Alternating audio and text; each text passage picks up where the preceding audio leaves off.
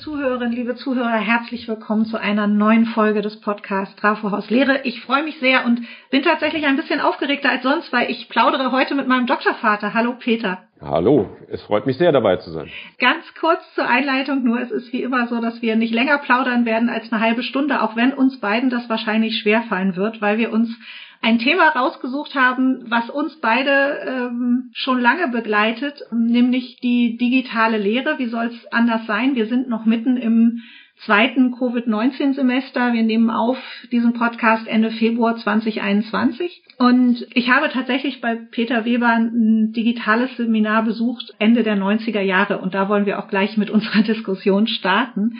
Vorher aber noch kurz zur Begrüßung. Äh, Peter Weber ist Professor für internationale Wirtschaftskommunikation an der Hochschule Fresenius am Standort Köln. Aber wenn ich das richtig verstanden habe, vor allem online unterwegs, äh, auch schon bevor wir anderen alle mit Covid viel, viel online, viel, viel mehr online gemacht haben und viel digitaler wurden. Aber bevor wir uns so zum digitalen Lehren äh, und zur Online-Lehre absolut bewegen, würde ich gerne, Peter, von dir, dass du dich ein bisschen vorstellst, indem du uns berichtest, was dir an Hochschullehre besonders wichtig ist. Sehr gerne, Claudia. Es freut mich auch sehr, dass wir heute mal so die Gelegenheit haben, über äh, die Dinge, die wir jetzt ja schon, oder ich zumindest seit über 25 Jahren mache. Und es ist schön, dass äh, das alte Buch äh, zum Tragen kam. Naja, und auch damals äh, das erste digitale Seminar, ähm, kann ich mich noch sehr gut erinnern, äh, in Hamburg haben wir erste Webseiten gebastelt. Das ging damals noch äh, ja selbst per Hand und äh, man konnte dann zumindest asynchron und geschrieben äh, erste Seminare mhm. schon durchführen, wenn man so darüber nachdenkt.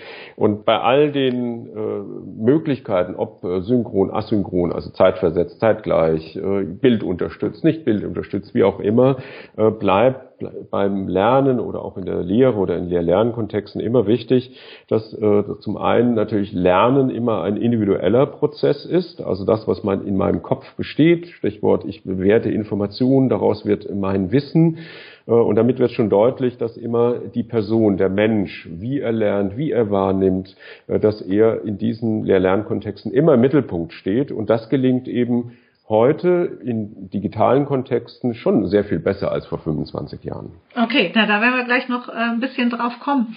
Ich habe es ja einleitend schon gesagt, ich habe tatsächlich deine Habil nochmal zur Hand genommen in der Vorbereitung äh, dieses Podcasts, die da hieß Virtueller Bildungsraum Europa, erschienen 2002. Und das Seminar, an das ich mich erinnere, das hab, war entweder das Sommersemester 97 oder das Wintersemester 97, 98.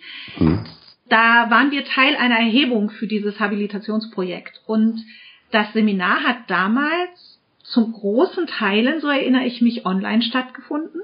Wir haben mit Studierenden aus anderen Ländern uns zu Themen ausgetauscht, eben über Vorgänger von Skype und anderes. Also es war so ein digitales, äh, also Format auf jeden Fall, wie du schon gesagt hast, asynchron, viel über Chat-Funktionen und vieles von dem, was wir da methodisch online gemacht haben, hat aber gut funktioniert und es hat tatsächlich bei mir, was das Lernen angeht, einen unheimlichen Nachhall gehabt. Wenn wir uns das jetzt angucken und es jetzt doch in diesem Pandemiesemestern ja doch auch äh, irgendwie funktioniert hat, aber auch immer wieder Ärger und Frust gab, äh, woran liegt das und warum haben sich viele gute Formate, die schon seit längerer Zeit möglich waren, nicht so schnell und erfolgreich durchgesetzt, wie wir uns das vielleicht Ende der 90er gewünscht haben?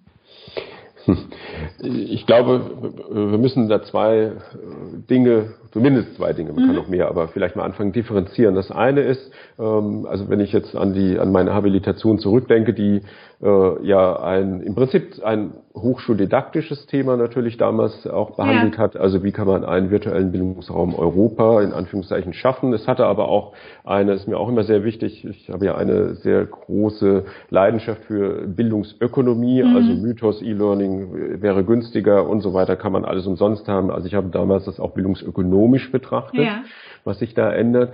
Und ich glaube, äh, gerade in der damaligen Zeit, äh, ich habe ja sehr viel für die EU-Auftragsforschung auch früher gemacht, habe ja auch in Belgien gelebt, war einfach diese Aufbruchsstimmung wir haben Europa, wir haben neue Medien, äh, wie können wir auch einen virtuellen Raum schaffen, also jetzt nicht nur in Lehr-Lernkontexten, sondern überhaupt, weil wir ja alle wissen, welche geografisch, also wir haben natürlich, wir können nicht immer reisen, wir können nicht immer überall an einem Ort sein, also nutzen wir doch, und das ist auch diese Aufbruchsstimmung gewesen, für den europäischen Gedanken, diese Medien, um neben Erasmus und all den physischen Austauschprojekten äh, eben Menschen, junge Menschen, aber auch äh, egal welche Altersgruppe eben zusammenzubringen. Und das war der, der große ja auch äh, die, die große Vision oder auch Versprechung natürlich auch mit den, mit den Medien.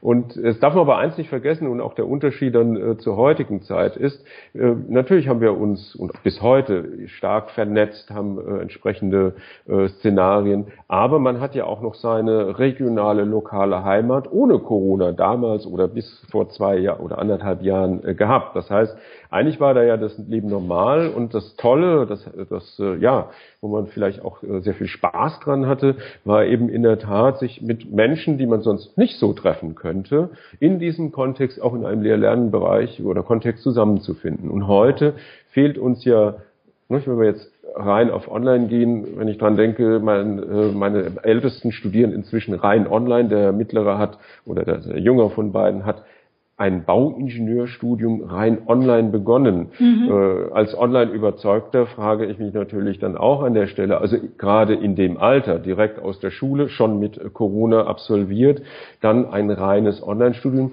lokal, regional, da fehlt etwas an mhm. der Stelle.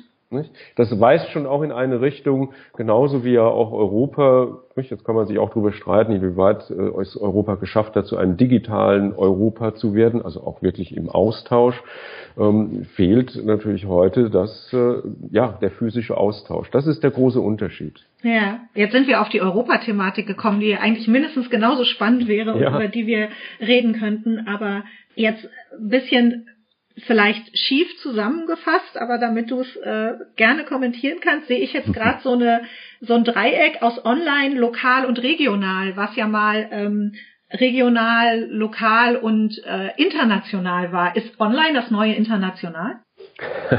das ist ein sehr schöner Gedanke. Äh, natürlich wird mit Online äh, oder man könnte in der Tat auch Online schrägstrich international machen. Allerdings äh, wissen wir heute, dass wir auch, äh, auch äh, ja äh, innerhalb einer Nation, Region, wie auch immer natürlich. Also unser Leben hat sich ja digitalisiert. Äh, Baudrillard sagte mal so schön, die, die virtuelle Welt, jetzt äh, nicht äh, ganz genau zitiert, mhm. aber die virtuelle Welt ist eine Potenzierung der realen Welt. Und das heißt ja nichts anderes, dass wir viele Dinge, die wir im Realen machen, wir kennen das alle, wir lesen ja inzwischen sehr viel digital, wir führen unsere Bankgeschäfte digital und so weiter und kaufen digital ein, lassen es uns an die Haustür liefern, wie auch immer. Also es verlagert sich viel in diese digitale Welt. Und natürlich sind erstmal die Grenzen damit, äh, wie soll ich sagen, geringer. Aber ich würde gerne eine Erfahrung schildern aus mhm. der sozusagen alten Zeit. Ähm, wir haben und um auf einen Punkt hinzuweisen, bei allem, wie toll online und äh, auch die Vernetzung ist. Wir hatten mal sehr früh, auch das war Ende der 90er, wenn ich mich noch recht entsinne, ein Seminar mit einer, mit der Koç University in der Türkei. Mhm. Und äh, auch da ging es um interkulturelles Lernen damals und äh, mit den Mitteln, die man eben hatte, äh, hieß das auch sehr stark asynchron. Es gibt ja verschiedene interkulturelle Modelle, wie man eben oder interkulturelles Lernen eben gestalten kann. Und wir haben irgendwann festgestellt in diesem asynchronen Austausch, dass es zu einem Kommunikationszusammenbruch kam. Und wir haben uns die Frage gestellt, woran liegt denn das eigentlich? Und eben auch, oder wie kam es zu dem? Missverständnisse und so weiter. Und ich kann mich noch an den Moment erinnern, wir haben, hatten dann damals, es war sehr viel schwieriger, eine Videokonferenz, toll, mit äh, Aufbau, mit mhm. Kamera und so weiter. Nicht? Heute schmeißen wir Skype, ähm, na, Teams oder was auch immer an. So, und dann saßen auf der Gegenseite, und das war eben das Aha-Erlebnis für die deutschen Studierenden und umgekehrt aber auch für die türkischen Studierenden in Istanbul, äh, das Aha-Erlebnis, Mensch, die sehen ja gar nicht viel anders aus als ich. Also Stichwort die mentalen Muster, die da vorherrschen, konnten wir mit einer Videokonferenz und dann ein ganz anderer Austausch, nämlich mit Bild. Äh, Mensch, das sind ja genauso junge Menschen, so wie ich, die studieren und so weiter, konnte man diesen Kommunikationszusammenbruch sozusagen wieder heilen äh, und auch äh, die Kommunikation auf ein ganz anderes Niveau heben. Und das ist natürlich schon auch etwas, wo wir sehen, dass wir uns sehr gut entwickelt haben oder wie wichtig eben Bild, Ton, es bleibt ja das Haptische, bleibt natürlich mhm. äh, immer äh, zurück. Wie wichtig es ist, dass wir eben auch, äh, ich, äh, ich weiß aus der eigenen Lehre, nicht, also es ist immer äh, ein, ein Schritt für viele, die das erste Mal an Online-Webinaren, fast jetzt ein weißer Schimmel gewesen, aber an Webinaren teilnehmen. Mhm Nicht? Äh, ja, melde dich zu Wort, melden Sie sich zu Wort, äh, schalten Sie Ihre Kamera ein. Äh, und jetzt kommen wir nämlich noch zum anderen Thema, ähm, was wir ja auch kennen. Das hängt, oder unsere Welt ist ja sehr fragil geworden. Es hängt von Datenbreite mhm. ab bedeutet, wir könnten noch viel mehr machen, bis auch in AR oder VR, aber dann müssten wir erstmal äh, die, die Bandbreite, also ne, den Datendurchfluss eben sicherstellen und daran, und das hoffe ich, dass das in Zukunft noch, auch noch besser wird, dass wir da einfach auch noch mal mehr Nähe, ne, wir kennen ja das Phänomen der mangelnden sozialen Präsenz, herstellen können. Aber spannend bleibt das immer, im Übrigen genauso, das war jetzt auch nochmal mein Beispiel mit der, mit der Koch University, aber auch immer wieder das Spannende, zurück in den Seminarraum zu gehen und dann diese Präsenz, und das ist eigentlich, finde ich, ein, eine Erkenntnis jetzt auch der letzten vielen Jahre, dass Präsenz aufgewertet wird. Ja, ich finde das ganz spannend, weil ich glaube, das, was ich damals als Studierende mitgenommen habe, ist, dass manche Diskussionen, dadurch, dass wir, ich erinnere mich, eine Diskussion, die wahrscheinlich völlig abseits des Seminarthemas war, eben mit Studierenden aus dem Baltikum, Dänemark, äh, mhm. Baltikum weiß ich einfach nicht mehr, welches Land es war. Ich meine, es war äh, Lettland, aber ich bin Lettland mir nicht sicher. Ich, ja. mhm. ähm, und der Türkei über die Todesstrafe hatten. Ja. Und äh, das sind Diskussionen, die hätte ich so nur unter deutschen Lehramtsstudierenden in einem Seminarraum in Lüneburg nicht geführt, meiner Meinung nach, weil deren kulturelle Erfahrungen und deren Positionen zu diesem Thema, also die Diversität sich einfach verändert hat und manche Fragen gestellt wurden, die wir uns sonst vielleicht nicht gestellt haben. Und das ist für mich tatsächlich ein totaler Eye-Opener sozusagen gewesen, was dadurch möglich ist, dass ich nicht erst dahin reisen muss und wir alle gar nicht dahin reisen müssen, sondern wir das online einfach tun können, in einen Austausch zu kommen, der uns, was unsere eigene individuelle Bildung angeht, weiterbringt. Und ja. das fand ich extrem spannend, wobei du ja jetzt gerade auch wieder ein bildungsökonomisches Thema angesprochen hast. Also Breitband und all sowas, da sind wir ja auch wieder bei bildungsökonomischen Fragen. Absolut. Wobei ich äh, eins nochmal äh, betonen möchte, also diese, also was es auch leichter gemacht hat, äh, ist ja die sozusagen eine neue Perspektive ins Lernen reinzubringen. Und ich empfehle auch, auch bei Themen wie zum Beispiel internationaler Rechnungslegung oder wenn es auch mal eine Kosten- und Leistungsrechnung ist, machen Sie doch mal den Spaß. Äh, wir haben ja so ein bisschen so dieses, für uns ist das Internet ja je nach ne, Kulturperspektive Englisch mhm. plus einer weiteren Sprache. Also ja. wenn wir jetzt hier, wir gerade in Deutschland, also ist es eben Deutsch plus Englisch. Aber das Spannende ist ja, also wie gesagt, selbst bei solchen Themen, sich mal auf Webseiten in einer anderen Sprache zu begeben. Mhm. Also wie stellt, äh, und das haben wir damals bei der EU, haben wir auch sehr viel Forschung eben dazu gemacht, ähm, wie stellt sich denn die digitale Welt in einer anderen Kultur und Sprache dar? Äh, und dann ist sehr spannend, weil man dann plötzlich feststellt, naja, äh, einmal natürlich durch die Sprache, aber auch einfach, weil es eine andere Gesellschaft ist, werden Themen, so wie du eben auch sagtest, anders diskutiert formuliert oder mit einer anderen Nuance. Mhm. Und das ist eigentlich der große oder wäre der große Vorteil, dass man damit eben auch wieder Toleranz schafft. Nicht? Also, ne, weil man eben Dinge verstehen kann an der Stelle, aber mal ganz auf der einzelnen Ebene, genauso wie man früher sagte, und da sieht man, dass sich grundsätzlich eigentlich nicht viel geändert hat, lesen Sie doch mal ein Buch auch in einer anderen Sprache. Mhm. Heute gehen Sie doch mal in ein Web auch in einer anderen Sprache. Kann ich nur anschließen, dass ich einen Podcast gemacht habe, eine der Folgen im Sommer, wer da nochmal reinhören möchte, mit Studierenden. Und die eine Studentin machte von hier aus ihr Erasmus-Semester in Polen, saß aber in Deutschland. Schön. Und äh, erzählte aber, wie spannend das war, wie anders der Beginn des Sommersemesters 20 mhm. in der polnischen Hochschule lief und äh, man merkte wieder, ne, wie, wie das den Horizont geöffnet hat. Also äh, nehmen wir schon eine Sache aus diesem Podcast mit. Das ganze Digitale kann auch so Horizonte in Sachen international, europäisch wieder nochmal anders öffnen als ich mache einfach mein Erasmus-Semester irgendwo. Also ich kann dieses Internationale und das Digitale noch enger aneinander binden. Aber nochmal einen Schritt zurück, wenn du an die Herausforderungen denkst, die wir da so Ende der 90er Jahre und sowas hatten mit dem, was wir gemacht haben. Was sind so Sachen, wo du heute noch denkst, das waren so Aha-Erlebnisse, die dir für dein Online-Lehren dann in den letzten 20 Jahren auch geholfen haben? Weißt du da noch was? Ja, das, äh, ich habe zum einen, ich weiß viel, aber ich, ich versuche es mal auf zwei, mhm. drei Punkte zu, zu reduzieren. Also eine Sache, äh, das können die jüngeren Zuhörer des Podcasts nicht mehr mitempfinden, das ist ein Geräusch. Äh, du wirst das noch kennen, also wenn das Modem angefangen mhm. hat zu krachen. Ja. Also das war natürlich, ne, das erleben wir heute jetzt nicht mehr in der Form, dass wir mit Modems arbeiten, sondern da, ne, da geht es um ganz andere Datenmengen. Wobei Heute haben wir nur die Situation, dass man in einem sagt, ich nehme die Kamera mal weg, meine Verbindung ist so schlecht. genau. Auch das ist ja schon, wie gesagt, ja. schade an der Stelle.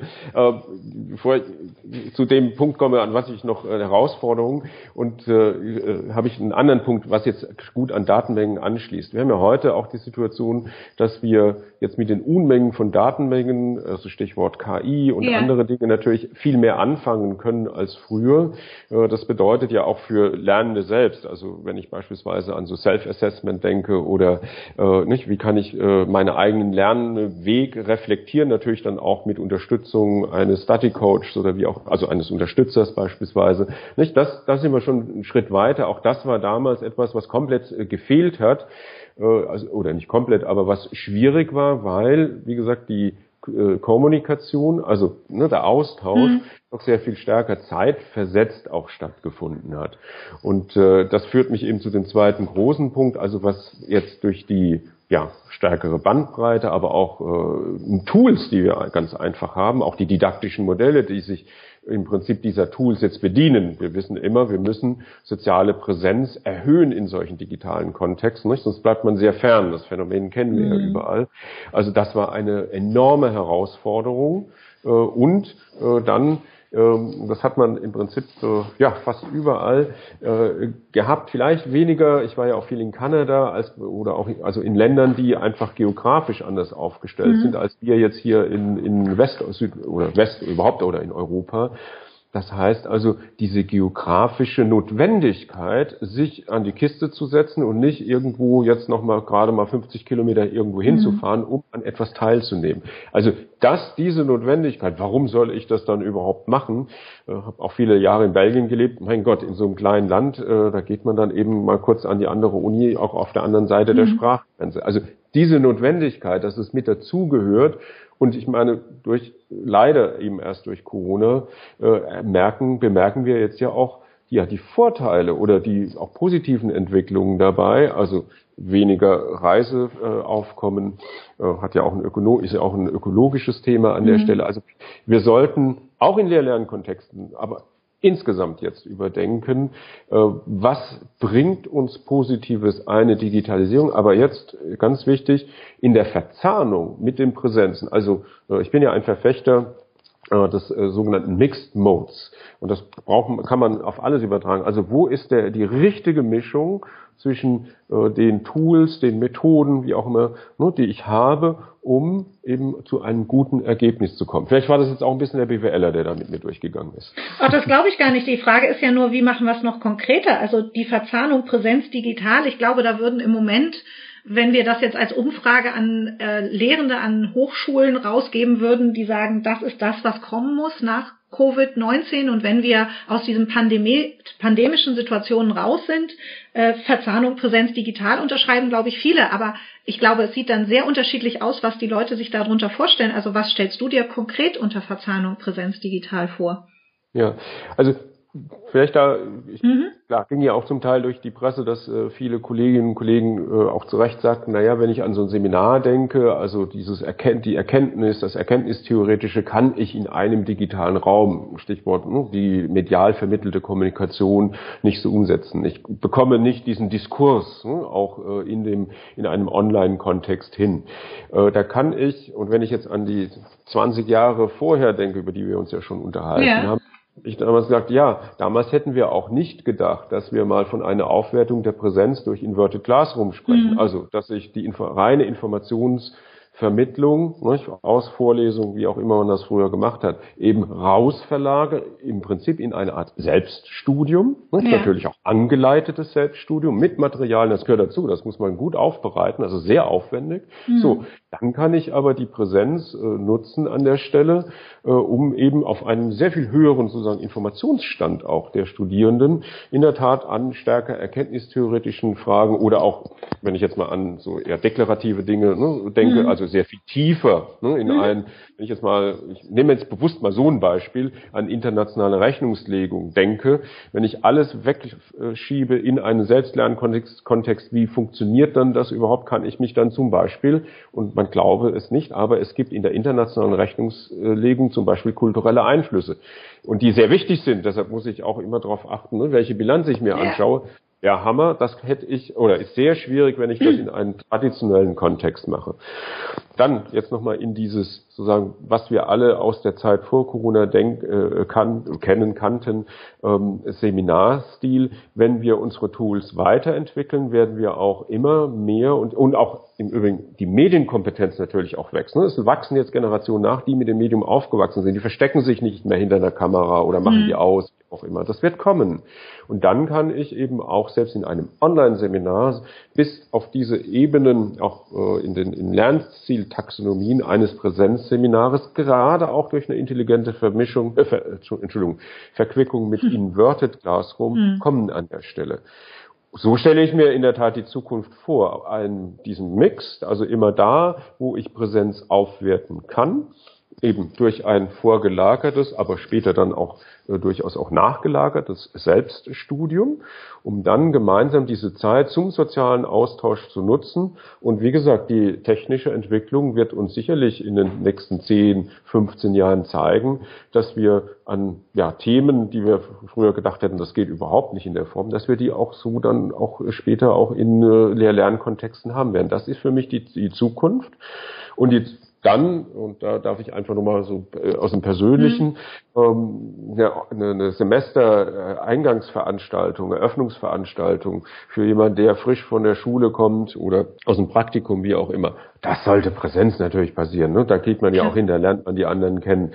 Aber auch da, dann kann ich auch wiederum sehr viel auch wieder in einem Online-Bereich machen. Und da ist noch ein Punkt wichtig man darf dann nicht vergessen, auch dieses, ne, was man physisch, Stichwort Community-Entwicklung, wie man so schön sagt, das natürlich auch online zu betreiben. Deshalb mhm. ist heute auch State of the Art von, oder muss bei Lern Lehr-Lernplattformen sein, dass sie im Prinzip mal ganz salopp formuliert, ein bisschen wie Facebook äh, auch äh, funktionieren, nicht? dass man auch Tatsache zu Communities äh, oder Communities bilden kann, sich austauschen kann und so weiter.